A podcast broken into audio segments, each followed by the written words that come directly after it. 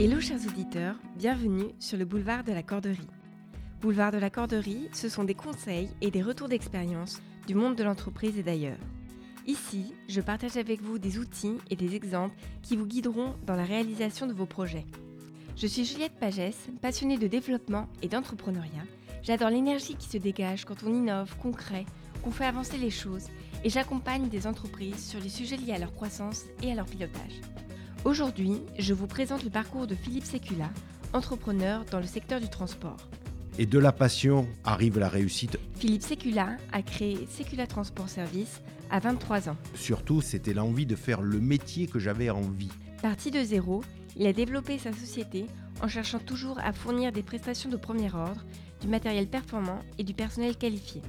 Il a travaillé avec de grands groupes tels Lafarge, SNCF, Alstom ou encore Colas, et au plus fort de son activité, il a employé jusqu'à 20 personnes. Il est finalement approché par un grand groupe de son secteur, attiré par les solides résultats et la réputation de son entreprise. Faute de succession, il la vend en 2015.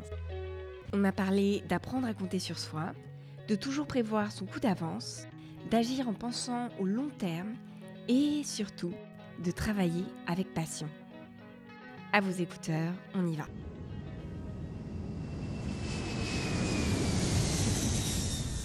Chapitre 1er, où l'on a parlé de la personne qu'il était avant d'entreprendre.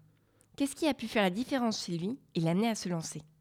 J'ai un petit peu des gènes du monde du transport parce que euh, mon grand-père, après la, guerre, avait monté une euh, société de transport qui malheureusement a cessé son activité une vingtaine d'années après, donc j'étais encore petit garçon.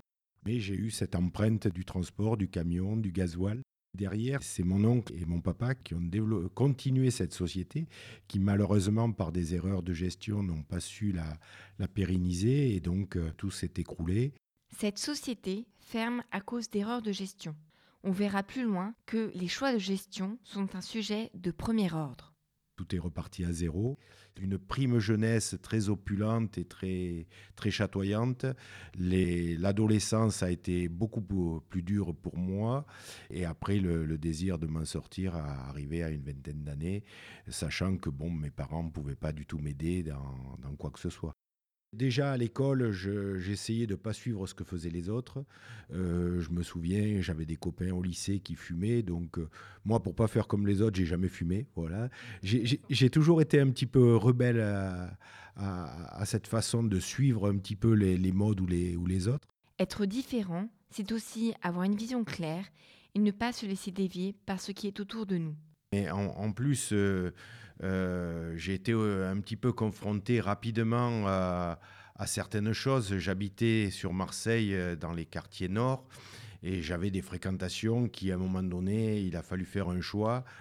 Euh, puisque des, gens euh, des forces de l'ordre m'ont dit où tu prends cette direction ou tu prends l'autre, mais attention, tu, on risque de te retrouver souvent avec nous en réunion.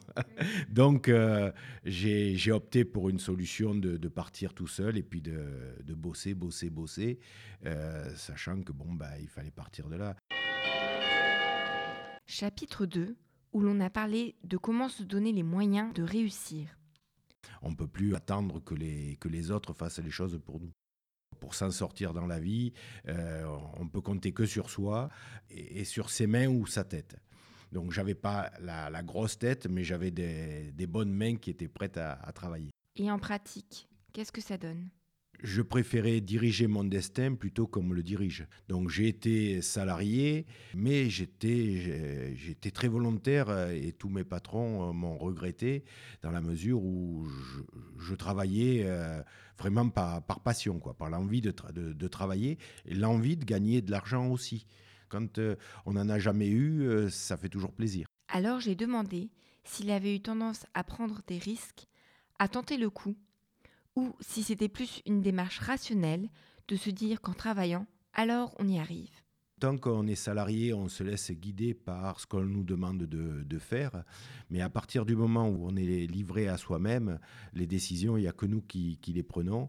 Dans la création d'une entreprise, il y a un facteur chance, travail, volonté et une, partie risque qui est, qui est assez importante. Mais bon, il ne faut pas que ça nous arrête.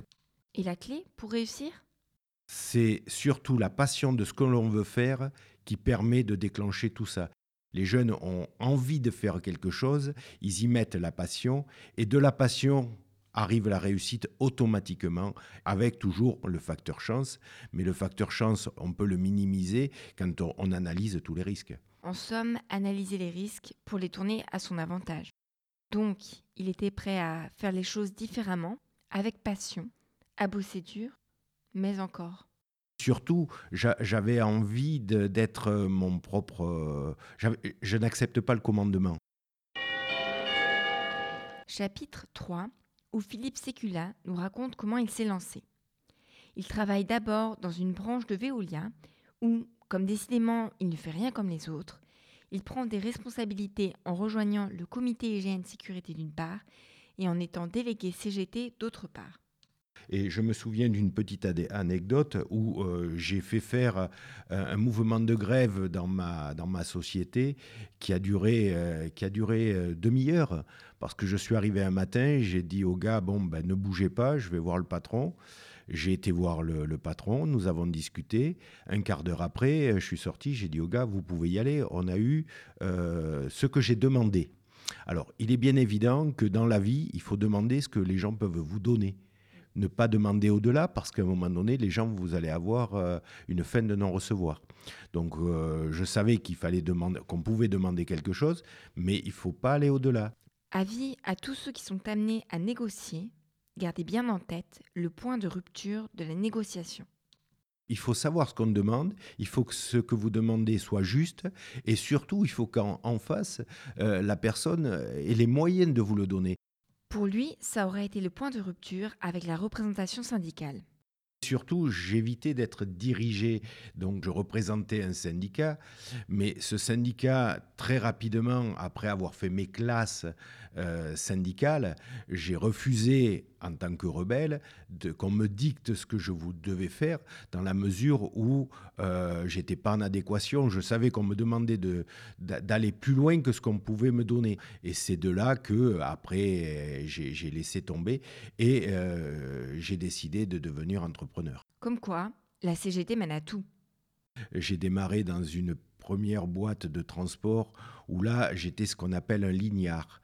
Lignard, c'était que je, je partais de Marseille et je livrais Bagdad. À l'époque des années 80, on livrait pour le développement et, donc je partais trois semaines euh, avec un camion et d'autres euh, copains de, route.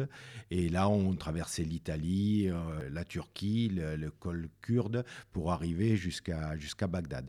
Donc, c'était des voyages qui duraient trois semaines avec des aléas. On était groupés parce qu'il y avait quand même certains risques, mais j'ai fait ça pendant une petite année. Ça m'a permis de gagner suffisamment et de pouvoir euh, financer mon premier crédit de mon premier camion. Euh, quand je suis revenu et que j'ai fini euh, ces quelques voyages, j'en ai pas fait énormément, j'en ai fait quatre ou cinq, euh, j'ai décidé de m'installer. J'ai une personne qui, m'a donné le nom d'un monsieur qui avait besoin de, transporteur, donc j'ai acheté un camion. Il m'a vendu un camion et j'ai démarré avec lui tranquillement en tant que sous-traitant de, de ce transporteur. Philippe Sécula prend ce poste de lignard en ayant déjà sa stratégie en tête. Il met un pied dans le métier tout en étant attentif aux occasions de se lancer. Et quand l'opportunité s'est présentée, il était prêt à la saisir. J'ai rencontré beaucoup de, gens avant de m'installer. Je me cherchais un petit peu, parce que dans le transport, il y a tellement de, différences. Vous avez le frigo, le plateau, la citerne, la benne, euh, pleine de, spécialités. Donc je ne savais pas où, j'allais partir. Donc je me suis renseigné, j'ai vu, et puis à un moment donné, la personne qui m'a mis le pied à l'étrier, qui était un ancien transporteur, euh, faisait du transport de benne, et ça a été ma spécification d'origine chapitre 4, où l'on parle de développer son activité. Secula Transport Service achète un deuxième camion pour répondre à la demande croissante de la personne qui lui fait faire de la sous-traitance. Il voulait grossir, donc il m'a demandé un deuxième camion. Donc je lui ai mis à disposition un deuxième camion. J'ai embauché à l'époque, c'était mon, beau-frère, qui ne connaissait pas du tout le monde du transport, qui a passé le permis. Et on a démarré avec un deuxième camion. Que le deuxième camion gagnait pas sa vie parce que bon, il a, lui grossissait mais avec d'autres d'autres confrères dans le même cas que moi. Donc j'ai opté pour quitter la région rapidement pour justement pas euh, aller chez les gens qui m'avaient fait connaître, c'est une question d'éthique pour ma part, et, j'ai fait un petit peu la boule de neige à l'extérieur du département. Note aux auditeurs, à long terme, votre réputation et la relation de confiance avec votre environnement est votre bien le plus précieux dans le monde du travail? Après, je suis, revenu dans le, secteur et puis j'ai commencé à être un petit peu plus connu. Donc, euh, en roulant, vous rencontrez des, des, gens euh, qui vous font travailler, qui, avec qui le contact passe bien. Et puis, ça, ça commence à prendre. Et puis, on vous demande un deuxième, un troisième, un quatrième. Alors, à un moment donné, j'ai parce que je voulais plus acheter et j'ai commencé moi-même à faire de l'affrètement. C'est-à-dire, j'avais des, des confrères qui, a, qui, avaient besoin de travail. Donc, je leur en sous-traitais, moyennant une, une commission. Euh, ce qui m'a permis de développer une quantité de travail annuelle pour 6 ou 7 camions. J'en avais deux ou trois en sous-traitance et chaque fois que je voyais que j'avais du travail pour un camion supplémentaire, j'achetais moi un camion parce que je savais qu'il allait travailler toute l'année et j'avais mes sous-traitants qui étaient là en, en, complément, qui, quand ils travaillaient avec moi, gagnaient bien leur vie, mais quand j'avais un peu moins de travail, effectivement, ils allaient voir d'autres clients. J'ai donc demandé comment il avait créé son image de marque. Qu'est-ce qui a fait que les clients venaient chez Secula Transport Service? Très tôt, j'ai compris qu'un camion, c'était l'image de marque de ma société. Donc un camion propre ou un camion qui se comporte bien, un conducteur qui se comporte bien, qui conduit bien, qui ne fait pas d'infraction, c'est surtout une réputation. On avait des noms de sociétés où on, euh, où on savait que c'était des casse-coups parce qu'on voyait souvent les camions accidentés, etc. Et je voulais surtout pas ça. La seule communication qui fait que dans le monde du transport, vous pouvez évoluer dans la qualité de votre service, c'est de bien se comporter euh, devant les autres. Et il a même pu me donner un exemple très parlant. Déjà, les camions avaient une couleur euh, reconnaissable qui était le, vert et blanc, toujours propre. J'ai une petite anecdote où un jour, un très très gros euh, transitaire euh, m'a appelé au numéro qui était affiché sur le camion en me disant Monsieur, j'étais derrière un de vos camions, il était très propre dans le métier que vous faites, j'aimerais travailler avec vous. Et ça m'a permis de travailler avec ce monsieur. Donc, soigner son image, mais encore et après, vous avez la parole donnée. À partir du moment où le chef d'entreprise avait donné son accord de la prestation de service, il fallait tout mettre en œuvre pour que cette prestation de service soit faite en temps et heure et correctement. Et là encore, quel impact? Les clients, au bout d'une dizaine d'années, savaient que quand ils passaient un coup de téléphone au bureau de l'entreprise Secula et qu'on leur avait dit oui, ils n'avaient plus de soucis à se faire. On pouvait leur dire non, mais au moins c'était dit dès l'appel. Et c'est ce qui a fait beaucoup pour l'entreprise, euh, la réputation de la parole donnée. J'ai donc demandé si ce développement réussi lui avait permis d'avoir plus confiance, ou du moins s'il avait eu l'impression de mieux gérer le fameux facteur risque dont il parlait plus tôt. Le risque est toujours là parce que quand vous partez sur un inconnu, même quand vous achetez un deuxième outil de travail pour pouvoir travailler, vous savez pas. Mon, premier risque au début, et ça m'a toujours marqué, c'était de pouvoir payer mon premier salarié. Euh, moi, c'était pas grave, je pouvais ne pas me payer, mais j'avais, je, travaillais. Mais la, la première préoccupation, euh, tout à fait au début, ça a été de pouvoir payer mon premier salarié. Et cette idée m'a toujours, euh, m'a toujours effleuré. Et donc, c'était ma préoccupation première. Acheter un camion, c'était un crédit. Euh, faire vivre une famille qui, allait travailler pour moi, c'était très important. Et, j'en ai tenu compte toute ma vie. D'ailleurs, euh, je pense que les salariés qui se sont succédés euh, dans, dans l'entreprise ont toujours eu des gentillesses à mon égard. Donc aussi, plus de responsabilités. C'est des responsabilités, effectivement, euh, qu'il faut avoir en soi. Donc il y a un côté social là-dedans qui est quand même très important. Euh, si vous faites ça que pour l'argent, vous oubliez le côté social. Et c'est peut-être la chance que j'ai eue. Euh, j'ai démarré de zéro avec rien, il fallait que je m'en sorte et ça m'a permis de garder un côté social qui m'a aider à, avancer dans l'entreprise, qui aujourd'hui, 40 ans après, euh, serait peut-être difficile à mettre en place, parce que les nouvelles générations euh, n'ont plus les mêmes attentes. Qu'est-ce qui était différent? C'était très paternaliste. Il suffisait de se dire bonjour et, de conclure euh, avec une poignée de main un contrat, une discussion avec un salarié, etc., pour que ça soit acté. Et si on pouvait changer quelque chose? On jalouse souvent les gens qui réussissent. Au contraire, euh, je pense que quand quelqu'un réussit, on devrait se dire, je vais faire comme lui et je vais réussir. Alors entamons le dernier chapitre et parlons des montagnes russes de l'entrepreneuriat. Échec et succès. Est-ce qu'on peut parler maintenant d'un grand obstacle ou d'une situation complètement inattendue qui s'est produite dans le développement de l'entreprise et, comment vous avez fait face? Alors, j'en ai connu qu'un et qui m'a servi d'expérience. L'entreprise a été créée en 83 et en 93, il y a eu la première crise du monde du transport. Donc on était en plein développement. Quand vous êtes la tête dans le guidon, vous regardez pas toujours à droite et à gauche. Et là, nous avons travaillé avec des clients qui n'étaient pas euh, entièrement solvables et nous nous sommes retrouvés dans une situation financière pour l'entreprise euh, au dépôt de bilan. Donc, euh, ça voulait dire qu'il fallait trouver des, solutions. À l'époque, j'avais deux solutions. J'avais des conseils, j'avais un avocat qui m'a dit, et on utilisait à l'époque euh, la, loi de 83 sur les, règlements judiciaires. C'était un outil de travail de mettre une entreprise en redressement judiciaire sous, protection de la justice, et ça permettait de, repartir. Et la deuxième chose, c'était ben, de trouver l'autre solution. À l'époque, je venais de faire des gros investissements immobiliers. Et donc l'expert comptable me disait, si tu déposes, tu vas tout perdre, on va tout te prendre.